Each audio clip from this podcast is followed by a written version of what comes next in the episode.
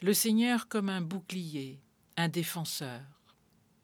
Le Seigneur prévient les craintes de représailles que peut inspirer Abraham le raid contre les rois étrangers?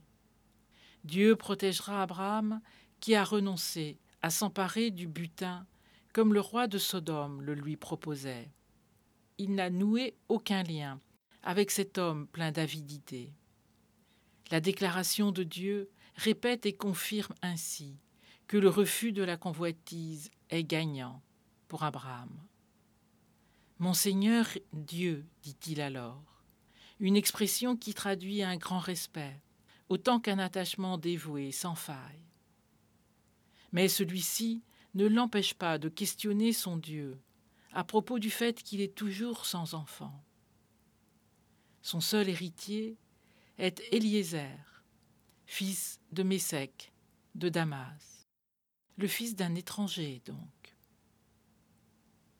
Le Seigneur ne répond pas à la plainte autant qu'à la question d'Abraham. Pourtant, contre toute raison, il affirme que la descendance sera bien de son sang et invite son serviteur à sortir pour tenter de compter les étoiles. Après la poussière, de laquelle l'humain est façonné, ce sont les étoiles, données au firmament pour marquer le temps, qui sont le signe de ce que sera la descendance d'Abraham. À travers poussière et étoiles, c'est la terre et le ciel tout ensemble qui attestent la décision de Dieu concernant sa descendance.